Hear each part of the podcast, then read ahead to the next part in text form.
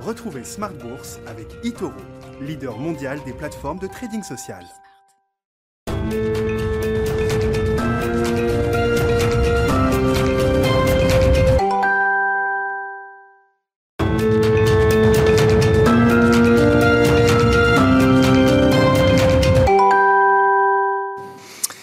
Et c'est reparti pour Smart Bourse, votre double dose quotidienne de marché en direct sur Bismart. Chaque jour à la mi-journée, 12h30, 13h et le soir, la grande édition, le grand digest de l'information économique, financière et boursière pendant une heure à partir de 18h30. Au sommaire ce soir, le bilan d'une séance délicate. On fera euh, évidemment le bilan de cette séquence de marché un peu compliquée avec euh, bah, tous les secteurs aujourd'hui en Europe qui ont euh, dévissé, des marchés actions dans leur ensemble qui ont baissé d'environ 2%. Vous aurez le résumé complet dans un instant avec Nicolas Pagnès depuis la salle de marché de Bourse Direct. La volatilité remonte à plus de 21 pour le VIX aux États-Unis. Hein. tout a commencé hier avec euh, la tech américaine, notamment une baisse de plus de 2,5% pour le Nasdaq qui s'est euh, euh, propagée à l'Asie ce matin. Le Nikkei a perdu 3% et puis à, l'Europe aujourd'hui en clôture avec une baisse, je disais, de 1,86% précisément pour le CAC 40 autour de 6265 points ce soir alors que les marchés américains sont en train d'essayer de, de rebondir. Intéressant de noter que dans cette séquence d'aversion pour le risque.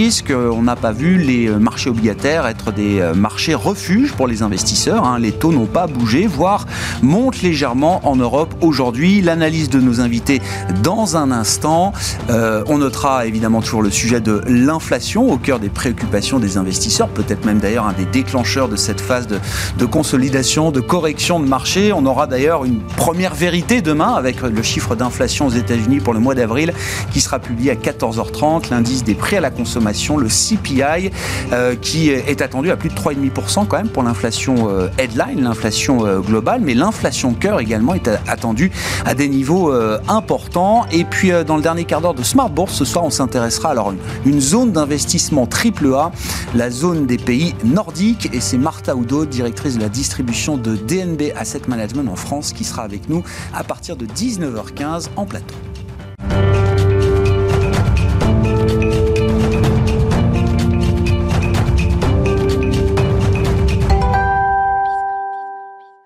D'une séance un peu délicate, donc, avec Nicolas Pagnès depuis la salle de marché de Bourse Directe.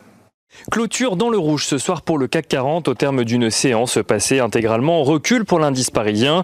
Le CAC 40 qui perd ce soir 1,86% à 6267 points. En cause, les craintes en matière d'inflation aux États-Unis toujours vives, alimentées par les progressions des prix des matières premières et leurs impacts éventuels sur les prix à la consommation. Euh, l'aluminium par exemple gagne plus de 10% depuis le début de la semaine tandis que l'acier progresse de 12% sur un mois. Le cuivre progresse lui de 16% sur un mois également.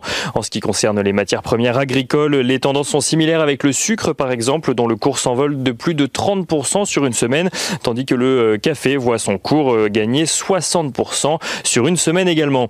En ce qui concerne le pétrole, donc dans les matières premières toujours, si la tendance est à la hausse sur le long terme, les deux principaux indicateurs, à savoir le baril de Brent ou le WTI, sont eux en léger recul ce soir après les progressions d'hier, des progressions liées aux craintes en lien avec euh, la cyberattaque d'un aux États-Unis. Euh, des craintes inflationnistes euh, alimentées également par les dépenses conséquentes des plans de relance du gouvernement Biden.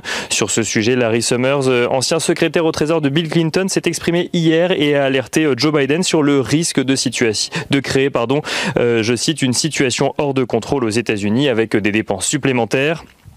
Dans ce contexte, le rendement obligataire à 10 ans aux États-Unis remonte à 1,62% et les investisseurs devraient donc suivre de très près euh, l'indice des prix à la consommation pour le mois d'avril qui sera publié demain aux États-Unis.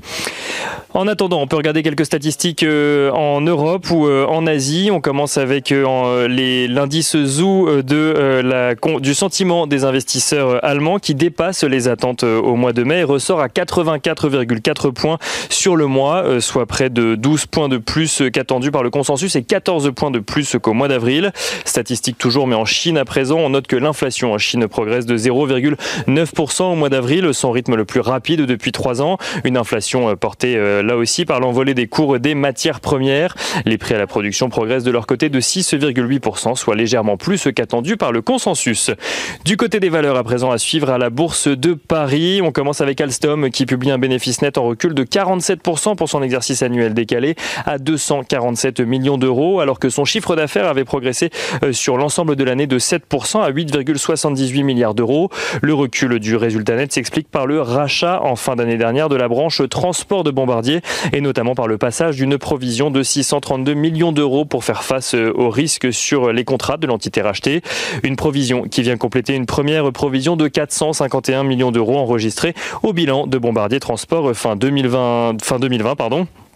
Euh, les, des annonces qui n'ont pas plu aux investisseurs et euh, le titre Alstom qui perd 2,84% ce soir.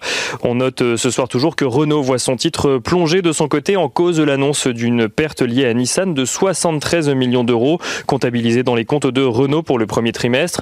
Le constructeur japonais a en effet annoncé de son côté une perte d'exploitation de 1,13 milliard d'euros, un niveau que le groupe n'avait pas atteint depuis 12 ans. Renault qui voit son titre ce soir reculer de 6,44%. On note rapidement que depuis l'ouverture, les marchés américains évoluent dans le rouge avec un Nasdaq qui perd 0,3%, tandis que le S&P 500 et le Dow Jones perdent environ 1% euh, chacun, avec un sell-off euh, sur les valeurs technologiques hier qui semble s'étendre du coup à d'autres secteurs sur la séance d'aujourd'hui. Et on finit avec euh, l'agenda de la journée de demain. Demain, les investisseurs suivront, on en a parlé, l'indice des prix à la consommation aux États-Unis pour le mois d'avril. Un indicateur qui sera également suivi pour la France et pour l'Allemagne. La production industrielle en zone euro sera également publié, ainsi que le PIB du Royaume-Uni au premier trimestre. En ce qui concerne les valeurs, EDF, CNP Assurance ou encore CGG publieront leurs résultats trimestriels. Nicolas Pagnès avec nous en fil rouge tout au long de la journée sur Bismart depuis la salle de marché de Bourse Directe.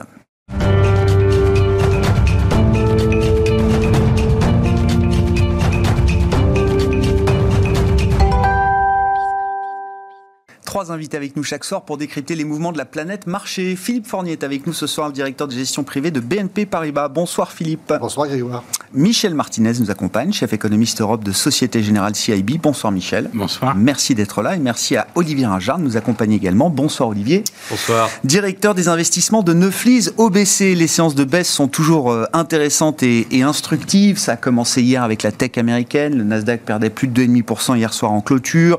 En Asie ce matin avec un notamment, ou la bourse de Hong Kong également, qui a chuté euh, sévèrement, et puis une baisse de 2% ce soir à l'arrivée euh, en Europe. Ce qui est intéressant dans le descriptif qu'on peut faire, c'est que les marchés obligataires n'ont pas joué tellement un rôle de, marché refuge. On voit même plutôt des taux euh, stables pour le 10 ans américain, voire en légère hausse de quelques points de base pour les taux européens. Et on est donc tenté de chercher une explication peut-être du côté des craintes inflationnistes chez les investisseurs. Olivier Ringard, est-ce que c'est la bonne corrélation ou est-ce que c'est la bonne explication? Ou est-ce que c'est plus un prétexte qu'autre chose Après, encore une fois, un run spectaculaire pour les marchés actions depuis euh, six mois maintenant. Euh, on célébrait le 9 mai dernier euh, les annonces des vaccins et de leur efficacité le 9 mars, 9 novembre pardon 2020. C'est une bonne question. Pour l'instant, pour l'instant, c'est un petit, un petit réveil. On avait une volatilité qui était très faible. Quand on regarde la volatilité réalisée, on était autour de 10%. Donc on, on voyait qu'on avait presque tendance à s'endormir. Il se passait plus grand chose, on montait un peu tous les jours, et là, on a un, petit, euh, une petite correction euh, qui, euh, qui, qui, ressemble déjà à ce qu'on a eu au cours du mois de, mois de février et, et, du mois de mars, et qui est assez similaire. On s'interroge toujours sur le régime économique dans lequel euh, on est euh, actuellement. On s'interroge toujours sur euh, l'existence ou pas de pressions inflationnistes qui vont s'imposer durablement, en particulier pour l'économie américaine. Et on voit toujours peu ou prou le même comportement, à savoir plutôt une résistance assez forte des secteurs cycliques et puis des secteurs des valeurs de croissance et en particulier le secteur technologique qui est un peu sous pression la correction qu'on est en train de vivre ou la consolidation qu'on est en train de vivre. Hein, parce que pour l'instant, par rapport au poids haut, on a c'est un trou d'air pour l'instant. perdu 2 3%, donc rien de très significatif sur le standard pour 500 ou sur le marché européen. Elle est, on pouvait la, on pouvait la sentir, c'est-à-dire qu'on observait euh, plusieurs choses. D'abord, au niveau de la corrélation entre les grands marchés, on voyait que les marchés étaient un peu en train de se décorréler. On voyait que le on, voit le marché émergent, les marchés émergents plutôt euh, en retrait, en particulier le marché euh, chinois. On voit que le Nasdaq est plus volatile depuis euh, le début de l'année et on voit que les small caps américaines étaient également en train progressivement de s'essouffler. Ensuite, quand on regardait au niveau du stock picking, donc de la de la vie des valeurs, on s'aperçoit depuis euh, quelques semaines que euh, les très bons résultats n'ont Mhm. pas été nécessairement salués par de nouvelles progressions. Et on a deux valeurs, nous, qu'on retient euh, pour illustrer ce- ce- ce- cet état. C'est d'abord les résultats d'Apple et le comportement d'Apple sur les résultats, et ensuite les résultats de JP Morgan également, qui étaient très bons. Mais le titre n'a pas réussi à faire de nouveaux plus hauts. Et puis on s'aperçoit également que des titres qui ont beaucoup progressé l'année dernière sont en train d'enregistrer euh, des, corrections euh, assez sensibles. Donc, des signaux de faiblesse qui étaient progressivement en train de se matérialiser, et donc probablement euh, une correction qui est en train de se produire. La question, évidemment, est de savoir jusqu'où celle-ci va aller. Donc ça, c'est la question de court terme. Et puis la question de moyen terme, c'est de savoir si on n'est pas en train de changer de régime Mhm. sur les marchés lié à l'existence ou pas de pression inflationniste. Oui, oui, non, mais le débat, euh, ça fait des mois qu'on l'a, mais c'est vrai qu'on va dire que les évidences ou les anecdotes, au moins, s'accumulent, hein, y compris à travers le discours des, des entreprises. Et je le disais, on aura déjà une forme de vérité ou une heure de vérité demain avec l'inflation américaine. On va y revenir, mais petit tour de table là, sur la, la séquence de marché du moment. Euh, Philippe, comment est-ce que vous analysez alors ce, trou d'air, cette, euh, cette respiration Et est-ce que les craintes inflationnistes jouent un rôle dans le déclenchement de cette, euh, consolidation des, euh, marchés? Moi, je pense que c'est un mélange un peu tout ça, ce ce que vous avez dit. C'est-à-dire, c'est d'abord effectivement une respiration, voilà, plus qu'une consolidation à ce stade, puisque c'est faible. hein. Euh, c'est lié effectivement au fait que le marché a quand même beaucoup monté et que quelque part, bah, chacun se rend compte que le marché a beaucoup monté et que quelque part, il faut aussi marquer une pause à un moment. Et on préfère presque orchestrer la pause plutôt que de la subir. Donc, euh, Et le mois de mai est toujours un bon Voilà. candidat pour euh, euh, effectivement, il y a- orchestrer une y a, ce pause vieil adage que tout le monde au connaît milieu de bien, l'année. Non, etc. ouais. et qui se, qui se vérifie dans l'histoire dans l'histoire, je dirais, parce qu'on voit bien qu'effectivement la période mai à octobre est toujours un peu moins favorable traditionnellement que la période précédente. Mais je dirais au-delà de ça, il y a quand même effectivement cette vraie question autour de l'inflation. Je crois que déjà, il faut dire à nos auditeurs et téléspectateurs que quand il y a plus de croissance, il y a nécessairement plus d'inflation. Voilà. La question, c'est la dose. Voilà. Et c'est ne pas dépasser la dose prescrite. Et ne pas dépasser la dose prescrite sur un traitement de long terme. Voilà.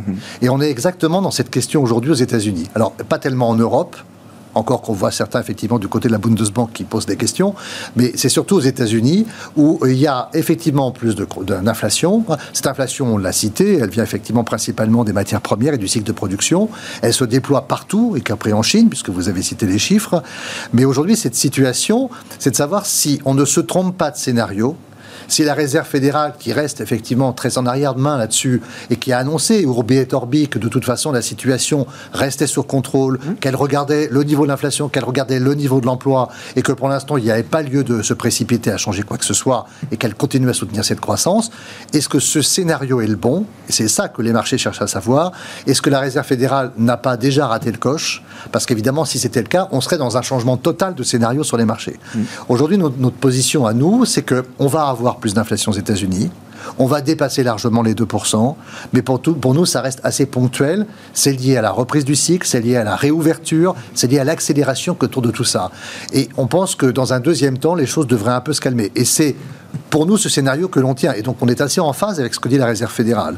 Maintenant, le doute est toujours permis de savoir si elle se trompe ou pas. Et je pense qu'il faut rester vigilant et rester à l'analyse de tout cela. Sur l'inflation, euh, je me tourne vers l'économiste, Michel euh, Martinez. Je retourne un peu la question euh, désormais. Pourquoi est-ce que selon vous, euh, parce qu'on a discuté avant, pourquoi est-ce que selon vous, l'inflation aux États-Unis et pourquoi pas le schéma d'inflation en Europe également euh, euh, est voué à n'être que transitoire? Puisque ça reste l'argument fondamental des euh, banques centrales euh, aujourd'hui. On a quand même depuis euh, quelques mois des évidences qui s'accumulent. Alors les effets de base, c'était le pétrole, mais aussi l'ensemble des matières premières quand même qui montent. Il y a la reprise cyclique, mais certains mettent en avant des éléments structurels liés à la transition énergétique, par exemple. On voit un marché du travail, alors qui est compliqué à analyser, mais on, on peut percevoir des poches de tension aussi quelque part dans le marché du travail américain, avec des entreprises qui n'arrivent pas à ramener des, euh, une force de travail euh, dans le dans le dans l'entreprise euh, justement, et on se demande si ces entreprises ne vont pas devoir augmenter les salaires, etc. Après, je pense que sur ces sujets, on, on va savoir si le, rebond de l'inflation qu'on voit et qui va s'accélérer. hein. Demain, on attend des chiffres d'inflation aux États-Unis à 3,5. En Europe, on va dépasser 2. Aux- En Allemagne, on va dépasser 3%. euh, Alors, pas maintenant, mais euh, euh, après l'été. Ce rebond de l'inflation, aujourd'hui, on sait qu'il y a des causes temporaires que vous avez mentionnées. À savoir, euh, bah, en fait, des effets de base. euh, on a eu, et, puis, un des effets de rattrapage. Les prix ont, baissé l'an dernier, où il y a eu peu d'inflation, et là, on rattrape. euh, un, exemple typique, c'est le prix du pétrole, euh, 60 dollars avant la pandémie, ou 65, il est tombé à zéro, il repasse à 65. On voit ces courbes en V qu'on retrouve. Il y, a, il y a beaucoup d'autres exemples comme ça. On, ce sera probablement pareil pour les prix du transport aérien, les vacances. Donc là, ça, ça crée de l'inflation. Alors après, on n'a pas de certitude absolue sur le fait que cette inflation euh, va ralentir ou, on aura un nouveau super cycle, hein, c'est le mot à la mode, c'est que comme dans les années 70 ou 80 où la- l'inflation est auto-entretenue. Après, après, la plupart des équipes d'économistes, les banques centrales et même les marchés, hein, quand on regarde les anticipations d'inflation à 5 ans dans 5 ans, n'anticipent pas de super cycle. Euh, ils anticipent un- une normalisation de l'inflation, une inflation aux États-Unis qui va revenir au-dessus de 2% euh, après 2022, mais pas beaucoup plus qu'au-dessus de 2%. Ils anticipent une inflation qui va être inférieure à 1,5% en zone euro. Aujourd'hui, ça, c'est le scénario qui est euh, dans ouais. les prix de marché, Ouais, ouais. celui des banques centrales et celui de la plupart des économistes. Alors pourquoi? Ben, Essentiellement parce que dans le cadre classique, euh, de, euh, les modèles, les outils qu'on a, euh, dans les pays avancés, l'essentiel de l'inflation, c'est l'inflation domestique, c'est des services, c'est des salaires. Et, et, et on sait qu'il faut qu'il y ait des marchés globalement. Il y aura effectivement des poches de tension euh, et peut-être des hausses de salaire ici ou là, des hausses de prix ici ou là, mais globalement, il faut que le marché du travail soit très tendu. Et, et- et il y a encore beaucoup de chemin à, à faire.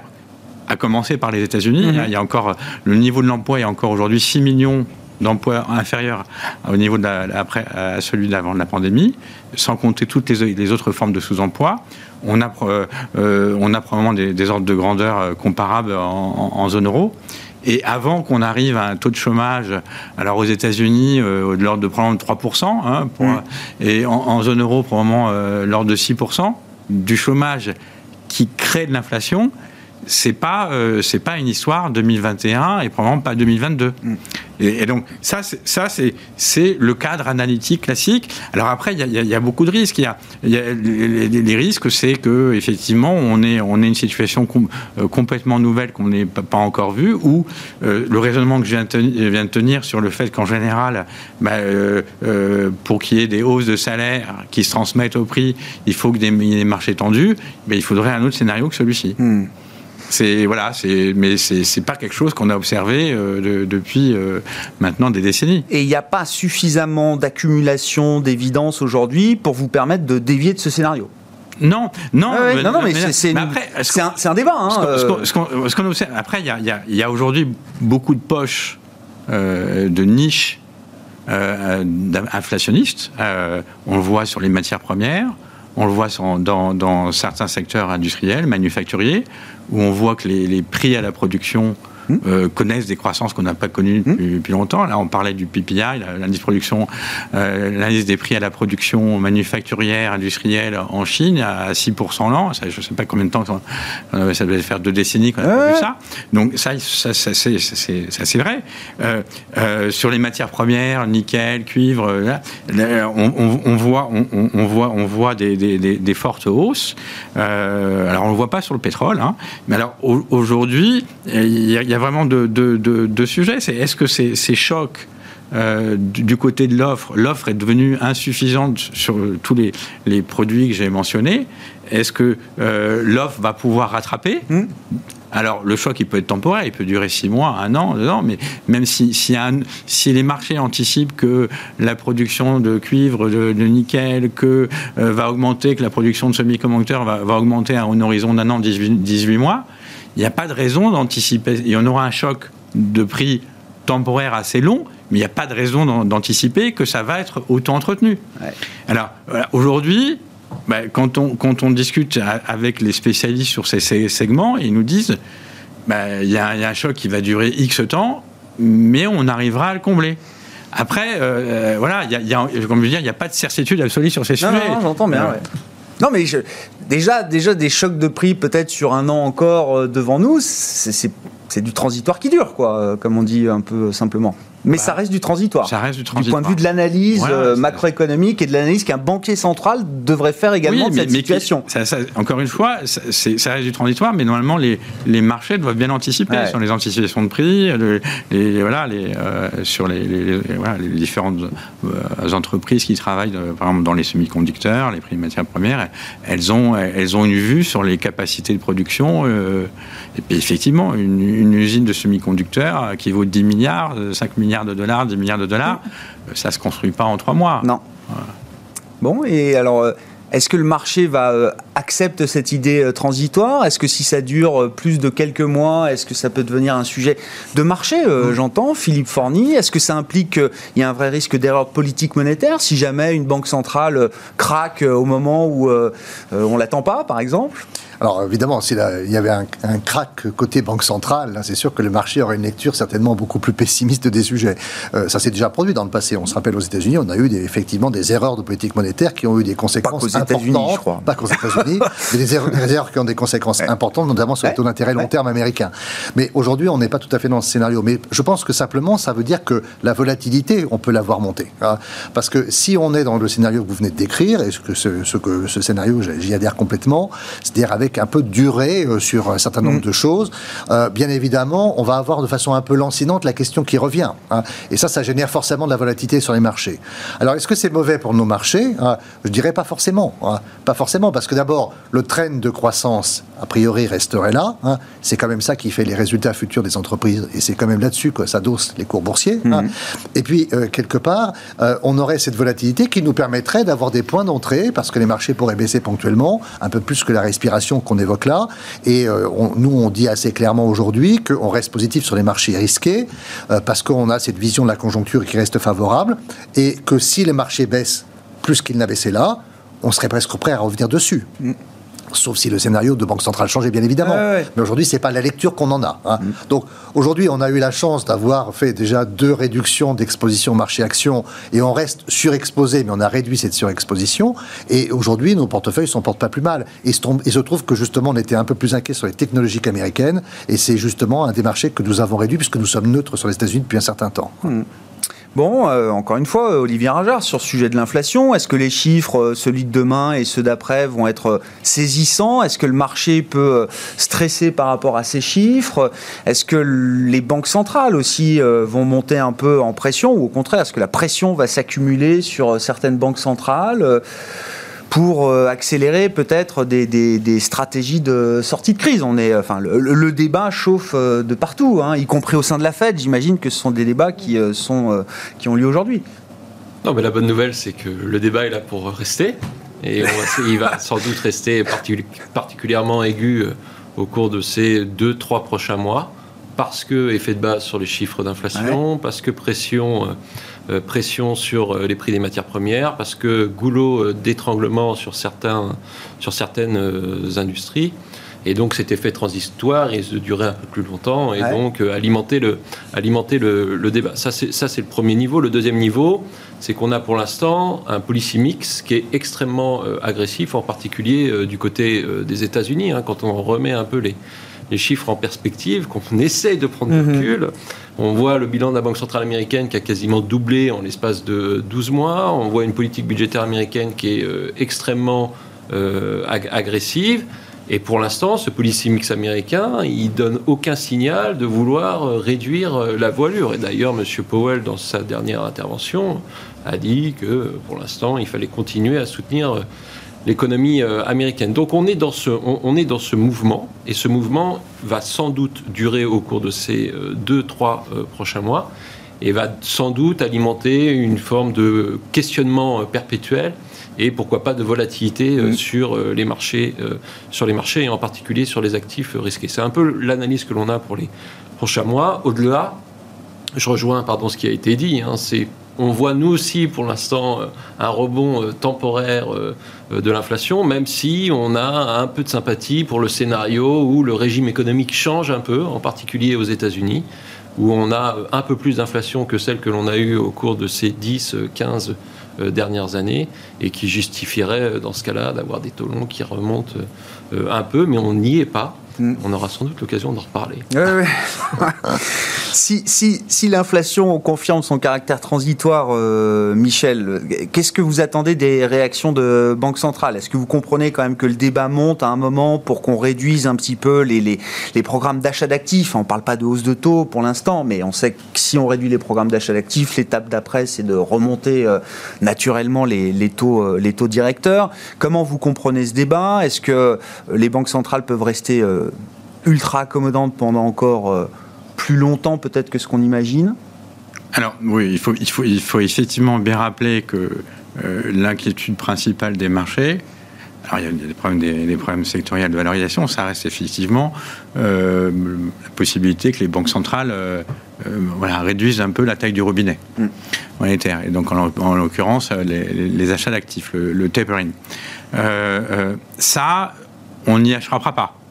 Et, c'est une bonne nouvelle parce que c'est le reflet de la normalisation des économies, le fait que euh, les, les, économies réouvrent, elles réaccélèrent, que on, il y a encore six mois, un an, euh, six mois, on avait peur d'un un peu plus de six mois, hmm. un scénario assez noir avec des pertes définitives sur l'appareil productif, des hausses du taux de chômage, et qu'on on, se rend compte qu'avec tout ce stimulus budgétaire, euh, les entreprises ont bien tenu, le, la, le système productif a été relativement préservé et avec la réouverture, maintenant, on va pouvoir graduellement retrouver les, niveaux d'activité pré-pandémique. Alors, les États-Unis dès cette année et, l'Europe l'an prochain. Donc, dans un tel scénario, il est évident. Il, est assez évident que les banques centrales ne peuvent pas maintenir le même stimulus et on doit à un moment revenir au stimulus, au niveau de stimulus qu'on avait pré-pandémique. C'est ça, en, rythme de croisière. En rythme de croisière. D'accord. Voilà. Et, rien que ça, ça, veut dire beaucoup moins d'achats de titres obligataires de la Fed. Donc, euh, elle achète 120 milliards de titres euh, euh, par mois. Donc, il faut probablement envisager que quelque part en 2022, ce sera fermé. et la BCE, c'était 20 milliards par mois. Aujourd'hui, on est avant la pandémie, on était, on est aujourd'hui à l'ordre de 100 milliards à peu près pareil. Euh, quelque part en 2022 aussi, euh, on, va, on, va, on, va revenir euh, dans, dans, ces eaux-là. Donc après, tout, ça, ça c'est positif, c'est le reflet que l'économie va mieux, va mieux et que tout normalise et qu'on n'a pas de peur sur l'appareil productif, le chômage et, on, et, aussi les risques de déflation et, encore plus maintenant, on, craint le risque inflationniste. Et le risque, c'est quoi? C'est de déclencher ces stratégies de normalisation trop tôt, trop vite? C'est ça le risque aujourd'hui? Euh, mais je, oui, c'est probablement le risque. Et on sait que la, Fed, elle, elle va, elle, a une vision qui est asymétrique. Autrement dit, elle, est, mmh. elle se sent plus capable de euh, corriger un risque inflationniste en, en relevant ses mmh. Que euh, ben, de laisser l'appareil productif euh, pas encore revenir à, à, son niveau normal. Donc le chômage, en l'occurrence, euh, plus élevé que ce qu'elle souhaite, qui est probablement de l'ordre de 3%. donc elle va, elle va accepter de l'inflation plus élevée, alors un temporaire qui peut être, je le dis, assez long, hein, qui peut durer un an, mais si elle a suffisamment d'éléments pour penser que ça va ralentir, elle l'acceptera. Et alors, euh, pour la BCE, on n'y est, pas, on, est pas encore parce que euh, parce qu'on a beaucoup parlé d'inflation totale, mais en, zone euro, l'inflation sous-jacente, elle reste en dessous d'un pour cent pour l'instant, ou de l'ordre de 1%. Donc, euh, l'inflation domestique. Donc, le, pour, la Banque centrale, bon, c'est probablement un, un, débat ultérieur, même si, effectivement, bah, y a, si la BCE doit quelque part en 2022 acheter, euh, allez, je sais pas, entre 20 et 50 milliards par mois euh, au printemps 2022. Ben, on voit bien, elle achète 100, elle devrait acheter euh, moins de 50. Ben, graduellement, il va falloir qu'elle commence cette année à ralentir le rythme de ses achats en fin d'année ou au début de l'an prochain. Ce sera un resserrement monétaire ou pas, Michel? Alors, pour un je pense que pour la plupart des économistes, non, parce que les, les la, façon dont raisonnent les banques centrales et, les économistes, c'est de regarder le, degré d'accommodation de la politique monétaire, non pas en regardant les taux nominaux. Hein. Mmh. Aujourd'hui, la France emprunte à 0,20, euh, les États-Unis à 5, à 6, euh, mais de regarder en taux réel, donc déflater de l'inflation. Mmh. Et, de comparer ce taux réel à la croissance Et la différence entre les deux, c'est si les taux réels sont nettement inférieurs à la croissance, ça veut dire que bah, il y a un intérêt majeur à s'endetter parce que euh, euh, bah, oui, la croissance rentabilise votre l'endettement. Donc, donc tant que et c'est ça ce que c'est comme ça que c'est par des taux d'intérêt réels que la Banque centrale européenne définit ce que sont des conditions financières favorables. Mmh. Donc si la croissance reprend, euh, eh bien, on, peut maintenir un degré d'accommodation de la politique monétaire aussi important, voire plus important, en acceptant que les taux d'intérêt nominaux remontent. Et ce sera probablement tout l'enjeu. En termes de communication, c'est pas évident. Mais, c'est le problème principal. C'est pas très évident, mais, mais je pense que ça fait pas de doute dans la tête des banquiers centraux, et je pense que le, voilà, je, pense aussi la plupart des investisseurs de bien comprendre que ce qui compte, c'est la différence entre le rendement d'un investissement réel et puis le, coût de l'endettement. Mm. Sauf que bon, moi je comprends quand même que si, euh, si on est dans une logique d'inflation euh, moyenne, comme le sont les États-Unis, on peut se permettre justement de rester sur ce rythme-là, peut-être un peu plus longtemps euh, que d'habitude, que dans la fonction de réaction euh, traditionnelle ou, euh, ou, antérieure. Euh, après, la manière dont présente les choses, dont Michel présente les choses, on se dit, ben, vite le tapering. Ce sera, est-ce que ce sera une bonne nouvelle pour les marchés, pour les investisseurs, Olivier? Je pense que ça a été dit, ça va être l'enjeu, ça va être la communication, ça et l'enjeu, ce sera le guidage des anticipations, puisque en fait, pour tapering n'est pas nécessairement égal à tightening. Ouais.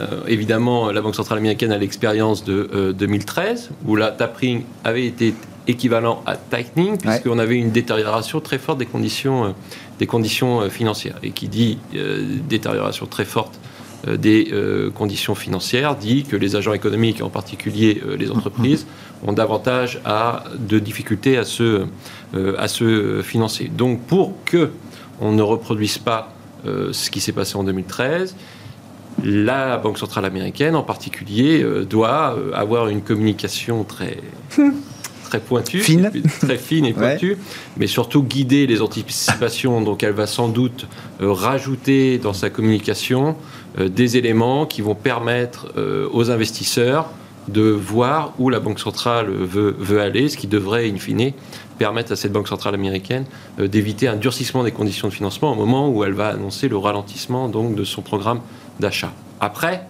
ce qui euh, euh, dominera in fine, c'est le fondamental.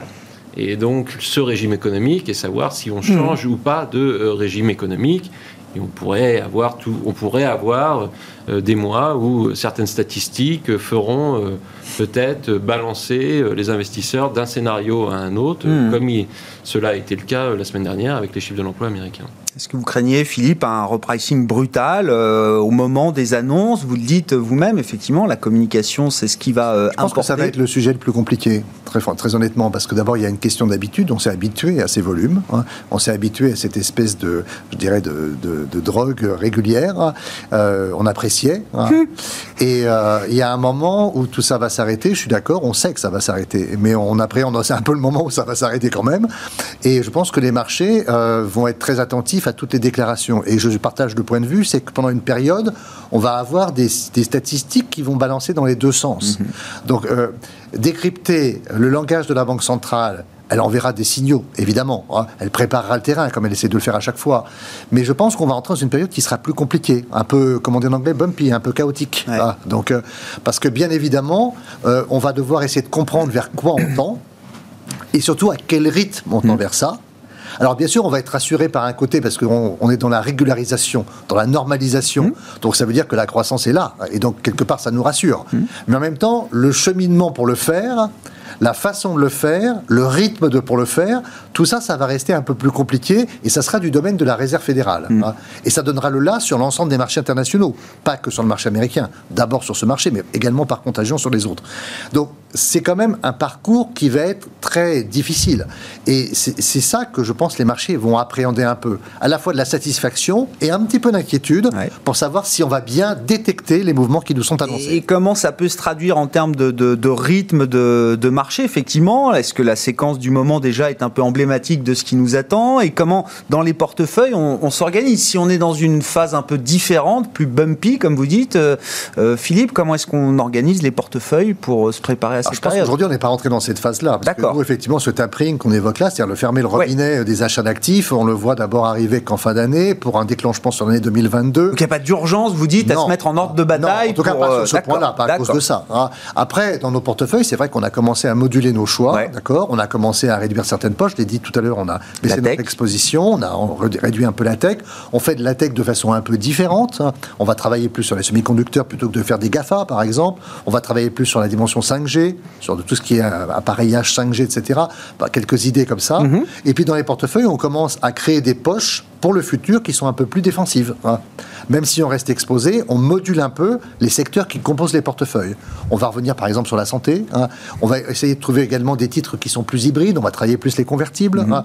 Bon, tout ça pour avoir constitué un début de poche, aujourd'hui qui n'est pas forcément indispensable, puisqu'on n'a pas une lecture négative des marchés, mais qui va quand même nous permettre de commencer un positionnement, parce qu'on a quand même des, des gestions de taille importante, et on ne vire pas euh, sur notre air aussi facilement que ça. On est quand même un paquebot. Donc quelque part, il faut aussi se prémunir contre des chocs. On pense qu'on rentre dans une période qui est certes favorable, mais où on va avoir quand même des questionnements qui vont intervenir et qui vont faire que ça risque de chahuter un peu plus en volatilité. Bien, le, dé- le débat pourra vivre. Exactement. Michel. Oui, alors moi je voudrais euh, juste rappeler que le- depuis euh, deux, trois mois, on a une accélération de l'inflation aux États-Unis, en zone euro, euh, avec des, des chiffres qu'on n'a pas connus depuis très longtemps. Mais quand vous regardez les taux longs aux États-Unis, ils ont plutôt baissé. C'est vrai. Ils ont plutôt baissé. Depuis un mois. Oui, oui, mais pas Ah mal, ouais. de 20 Oui, points de base oui, quand même. oui. Donc, euh, donc, donc, euh, de, de, non, non, mais ça, je pense que ça, ça, ça, ça, ça, à mon avis, ça reflète bien ce qu'on est en train de dire, c'est que les, les banques centrales donnent le message au marché que ça va pas durer éternellement, mais à un horizon qui est pas immédiat. Ouais. Elles sont assez crédibles sur ce sujet. Euh, et là, on parle tous de plutôt de 2022.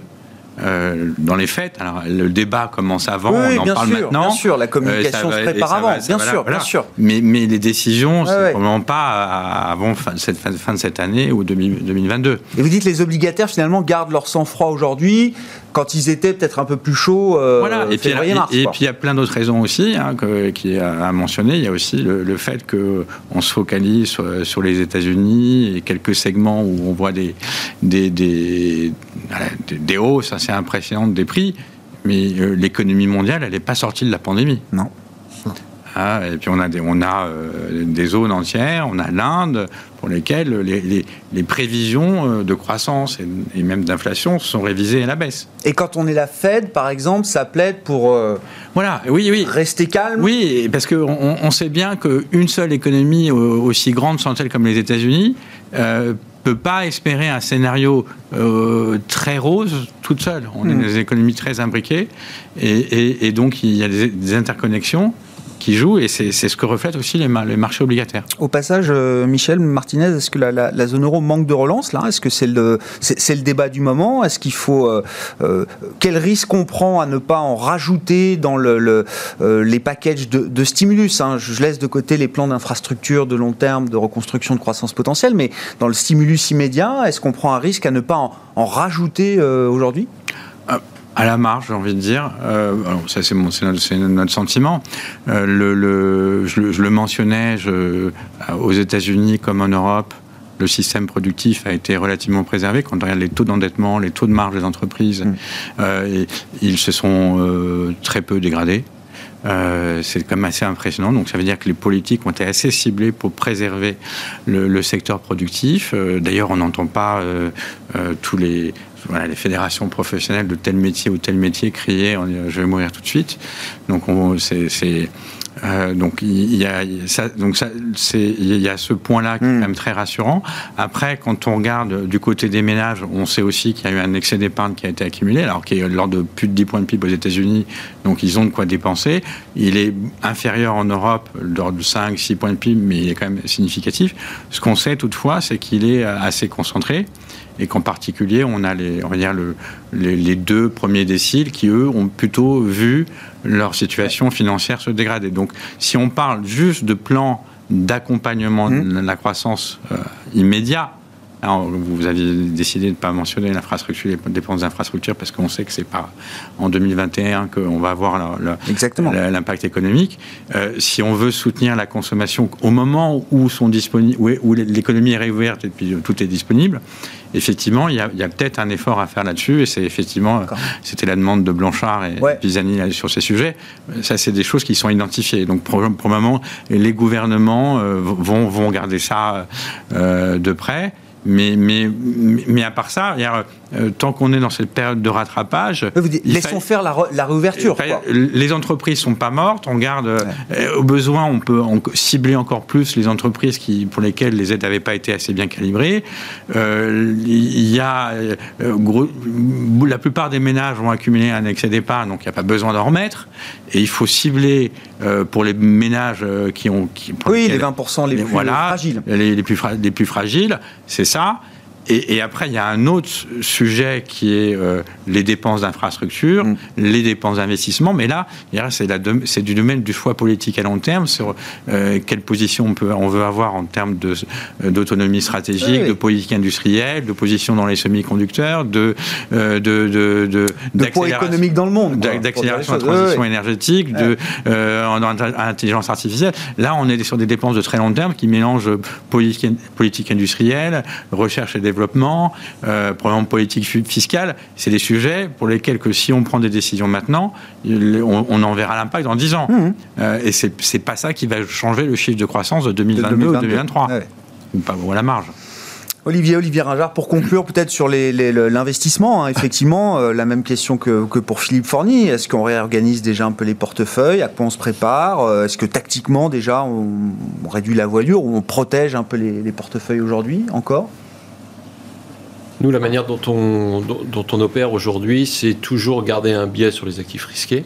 Euh, donc surpondérer les actifs risqués, en particulier euh, les actions, puisqu'on pense que les fondamentaux sur un horizon 12 à 18 mois vont rester euh, très favorables aux actifs risqués et en particulier aux actions grâce à la croissance économique, grâce aux, croissances bénéficiaires des entreprises. Hein, rappelons-nous que le premier trimestre mmh. aux États-Unis a été spectaculaire en termes de croissance bénéficiaire. Ensuite, on, fait évoluer un peu le, portefeuille sur la, partie, euh, sur la partie action. Donc, on est euh, plus diversifié, plus équilibré qu'on ne l'était, euh, par exemple, l'année dernière à la même époque où on était plutôt surpondéré États-Unis, surpondéré tech. Mhm. Aujourd'hui, on est équilibré entre les États-Unis, l'Europe et les émergents. On est très diversifié sectoriellement en ayant diminué le poids nous aussi, de la technologie, mhm. et en ayant accru le poids des secteurs euh, cycliques tels que, les, euh, euh, tels que les financières. Et on considère que cette allocation bien diversifiée doit permettre de rentrer, d'affronter de, de, une phase qui est sur laquelle nous, on pense qu'on est peut-être en train de rentrer, une phase un peu plus volatile, un peu plus, un peu plus compliquée, parce que questionnement sur mm. l'inflation, questionnement sur la politique euh, monétaire, et puis sur le front obligataire, plutôt une sous-pondération, et en particulier des obligations euh, d'État, en attendant de voir où ces, ces taux longs vont se jusqu'où ça monte se stabiliser c'est ça. Jusqu'où ça monte si ça redescend ensuite ou pas. Euh, bon c'est vrai que ça reste calme sur les taux aujourd'hui. Euh, sur les émergents euh, c'est vrai que c'est un peu la déception de cette première partie d'année hein. c'est là où on voit quand même la sous-performance notamment Chine Asie. Est-ce que ça reste quand même un cas d'investissement intéressant? Est-ce que c'est peut-être d'ailleurs le moment de s'y réintéresser éventuellement alors je pense que oui c'est le moment de s'y réintéresser clairement. Enfin notre position on a toujours un biais Asie et on a toujours un biais sur la Chine depuis assez longtemps. Alors c'est vrai que ça n'a pas très bien fonctionné sur la, première partie de l'année. Ça a été un, des grands traits de 2021, 2020 pardon, 2020. c'est vrai que là c'était plus compliqué. Pour autant, nous on, enfin, on est absolument convaincus, de, je dirais, du rayonnement complémentaire, supplémentaire de la Chine au niveau mondial, euh, avec toutes les limites que ça peut, parce qu'on n'a pas parlé des risques, mais pour nous dans les risques, il y a des risques géopolitiques, et la Chine est vraiment en plein cœur des mhm. risques géopolitiques, parce qu'on ne peut pas dire que les choses se soient vraiment calmées. On n'en parle plus. On n'a pas complètement oublier pour autant ce qui se passe d'un point de vue géopolitique, ça devient quand même très compliqué, avec beaucoup de beaucoup d'adversaires, on va se dire. Mais euh, on pense quand même que la puissance de l'industrie chinoise, la puissance de la technologie chinoise, tout ça, ça peut pas être passé sous le tapis. Et donc, bien évidemment, il peut y avoir des hauts et des bas. Ça, ça a bien donné un moment, ça a moins bien donné depuis le début de cette année. Euh, nous, la zone asiatique, pour nous, est la zone de développement futur au niveau mondial. Et on voit bien que c'est évidemment la rivalité avec les États-Unis, c'est ce qu'on voit tous les jours. Et en Asie, vous avez la Chine, on est très favorable. Il y a le Japon, on est favorable. Ah, et puis il y a ceux qui produisent euh, des biens d'équipement, le Japon par exemple, mais il y a aussi ceux qui produisent des semi-conducteurs, Taïwan, la Corée du Sud.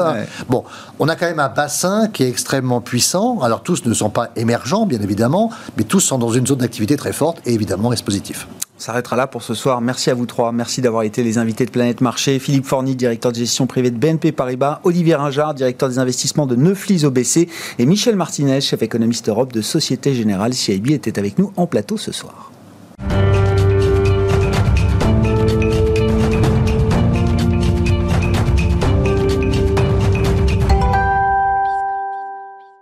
Le dernier quart d'heure de Smart Bourse chaque soir, c'est le quart d'heure thématique, marché à thème, consacré ce soir au Nordique, la zone d'investissement triple A au nord de l'Europe, la Suède, le Danemark, la Norvège, bien sûr, en dehors de la zone euro, et la Finlande qui fait, elle, partie de la zone euro. On en parle avec Martha Oudo, qui est avec moi en plateau, directrice de la distribution de DNB Asset Management pour la France. Martha, bonsoir et bienvenue. Bonsoir, merci. Merci d'être, d'être avec nous. Zone de grande qualité, zone triple A, je reprends l'expression qu'un investisseur m'avait euh, euh, m'avait sorti une fois pour parler de, ces pays nordiques. Euh, triple A, oui, c'est les agences de notation financière, mais la zone triple A, ça va un peu au-delà. Qu'est-ce qu'on achète quand on investit dans ces pays? Quelles sont les qualités de ces pays et de leurs entreprises? Parce que j'ai l'impression que l'idée triple A, elle est, elle est assez globale, effectivement, du point de vue des États nordiques et du point de vue des entreprises également. Exactement. Euh, c'est vrai que les pays nordiques, déjà, euh, je pense qu'on peut souligner peut-être trois choses. Déjà, c'est une région qui est politiquement très stable, voilà, économiquement aussi, économiquement très solide, avec une croissance euh, historique qui est assez forte. Euh, et c'est vrai que les trois pays, le Danemark, la Suède, la Norvège, ont la notation triple A. Je pense que c'est essentiellement lié à la dette, à l'endettement public, hein, mhm. qui est très faible, entre 33 et 59% euh, d'endettement public sur le PIB. Donc voilà, on peut les envier euh, deuxièmement, la zone nordique, c'est vraiment des leaders sur le développement durable euh, et également sur le digital. Donc il y a beaucoup d'innovations, euh, beaucoup d'entreprises innovatrices dans, les, dans ces deux domaines. et puis finalement, une surperformance quand même des marchés actions historiquement. Oui, oui. je, reviens quand même sur les entreprises. Hein. Vous dites, alors, effectivement, il y a le thème de la, durabilité, mais j'ai l'impression que c'est, il y a une vraie culture de l'ESG dans ces euh, dans ces pays-là et, qui remonte peut-être euh, à, très longtemps. C'est quelque chose qui est très ancré dans la culture des entreprises euh, nordiques en général, Martha? C'est vrai que c'est ancré dans la culture, euh, déjà dans la société et, et, dans, les, dans les entreprises, on le retrouve euh, très bien. Euh, je dis souvent que tout commence par le G, parce qu'aujourd'hui on, on, parle beaucoup de l'environnement et c'est un point extrêmement important euh, dans les pays nordiques. C'est un sujet sur lequel on a été préoccupé depuis assez longtemps. étant né en Suède, je sais de quoi je mhm. parle parce que je l'ai vu de, de, mes propres yeux. Et, mais mais c'est vrai qu'au niveau des entreprises, ça commence par le G parce que si vous avez une bonne gouvernance, vous pouvez attaquer les sujets S et E. Euh, donc, euh, je pense que ça se vérifie quand on regarde le niveau de corruption. Il y a très peu de corruption dans les pays nordiques quand on compare avec euh, le reste du monde. quand on regarde les lois qui protègent les actionnaires, qui sont très bonnes. Et, et, donc, ensuite, sur le S, euh, ce sont des sociétés très égalitaires euh, déjà pour commencer. Euh, là, pareil, il y a des bonnes lois pour protéger les employés sans pour autant écraser les entreprises. Donc, on n'a mhm. pas forcément un conflit, c'est un peu plus harmonieux. Des pays bien gérés, des entreprises bien gérées qui sont des leaders dans leur domaine. Et justement, je voulais qu'on en vienne un petit peu aux thématiques d'investissement qui sont représentées par cette zone nordique. les thématiques qui me viennent à l'esprit sont des thématiques très porteuses. L'environnement, le green, la tech, évidemment, il y a des leaders technologiques dans ces, dans ces pays-là. la santé aussi, très présente sur certains marchés. Je vous vois acquiescer, Martha, mais enfin, oui, effectivement, ces thèmes-là sont présents dans chacun des pays, ou en tout cas dans certains de ces pays de la zone nordique. Oui. Alors, c'est vrai que euh, si on regarde chacun des pays séparément, il y a un biais sectoriel. Euh, la Norvège, ça va être beaucoup l'énergie, l'agriculture, la pêche. La Suède, c'est un peu plus diversifié. On trouve tous les secteurs, mais on peut peut-être citer l'industrie, euh, la finance. Il y a beaucoup de grandes banques et la tech aussi, parce qu'il il y a un marché des capitaux qui a bénéficié aux, aux, entreprises, aux start-up. donc, la Finlande, ça va plutôt être les métaux, les forêts, mhm. et le Danemark, un marché de croissance avec les biotech, les biens de consommation. Mhm. Donc quand on investit sur toute la zone, on a une diversification sectorielle assez intéressante. Oui. Euh, les, investisseurs, comment est-ce qu'ils utilisent cette zone nordique dans leurs allocations? Comment est-ce que vous, euh, chez DNB Asset Management, vous vendez d'ailleurs ces pays nordiques aux, différents investisseurs et clients que vous rencontrez euh, Martha, j'ai toujours l'impression, alors que ce sont des, poches relativement petites, on parle quand même de diversification. j'ai parfois l'impression aussi que pour certains investisseurs, ce sont presque une zone de trop petite taille. Alors c'est difficile à entendre, je ne sais pas, mais que euh, les, les, marchés sont pas assez liquides, pas assez profonds. Est-ce qu'il y a une réalité euh, derrière ça? Ou est-ce qu'il faut peut-être faire sauter quelques, quelques freins justement quand on, on parle de cette zone-là euh, aux investisseurs? Oui, c'est vrai que souvent on, on, me dit c'est assez niche les pays nordiques. Et j'ai envie de dire que ils se trompent parce que quand on parle de niche, on parle de quoi? Bah, On parle des marchés trop petits, trop concentrés, peu liquides ou peu diversifiés. Et je pense que sur tous ces points, on peut prouver le contraire euh, la Suède, c'est la septième capitalisation boursière en Europe, donc euh, à peu près au même niveau que l'Espagne ou l'Italie. Le Danemark, c'est juste après. Donc ce ne sont pas tellement euh, des marchés petits. Il y a une très bonne profondeur, une diversification sectorielle, comme je disais tout à l'heure, et la liquidité est très bonne et des grands leaders emblématiques. Alors je sais pas dans les, les thèmes effectivement, moi j'entends alors dans le thème du renouvelable ou de l'économie euh, euh, circulaire, on parle de Tomra souvent. On me cite euh, Tomra, les, les, les, les, bennes de recyclage, hein, mais très sophistiquées avec de la technologie. Dans l'énergie, on a l'exemple d'Orsted aussi, alors qui est une histoire fabuleuse. On part du pétrole pour arriver à une entreprise qui est complètement en dehors du pétrole aujourd'hui. C'est ça, Martin? Oui, c'est ça. C'est vrai que ce que nous on trouve intéressant quand on parle des pays nordiques c'est justement tout ce qui est innovation autour de l'environnement et le développement durable. Il y a énormément d'entreprises euh, qui, qui, qui, savent innover. Euh, vous avez cité Orsted, c'est vraiment c'est le leader mondial aujourd'hui de dans, dans l'éolien offshore. Ils mhm. détiennent 25% de la de la capacité d'éoliennes en mer. Euh, Tomra, effectivement, société norvégienne qui est très en avance dans le dans le mode de recyclage et le tri, ce qui permet euh, euh, ce qui permet en fait de, d'avoir des matières très pures quand on recycle, mm-hmm. ensuite réutilise le mm-hmm. plastique. Euh, on peut citer également Novozymes au Danemark, qui est une société qui est sur les enzymes, qui remplace les produits chimiques dans les lessives. Dans la, effectivement. Et euh, le, un dernier mot pour dire euh, que ces marchés, vous l'avez dit d'un mot, mais il y a une surperformance historique de ces, euh, de ces marchés boursiers. Martha, ça a été vérifié aussi pendant l'année pandémique qu'on a traversée? Oui, effectivement. Alors déjà, dans, l'histoire, on peut regarder sur une longue période, c'est une région qui surperforme mhm. euh, le reste du monde. Si on regarde sur 20 ans, le MSCI nordique euh, surperforme le MSCI World de 72%, ah oui. Euh, MSCI Europe de plus de 100%.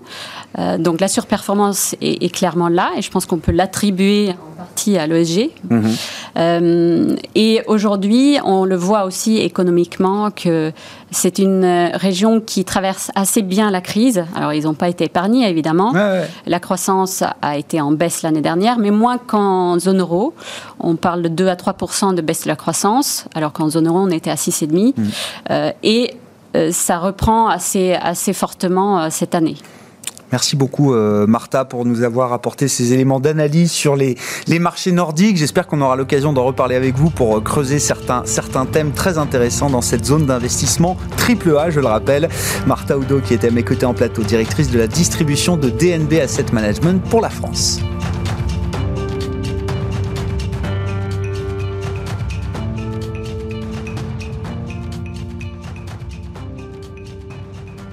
C'était Smart Bourse avec Itoro, leader mondial des plateformes de trading social.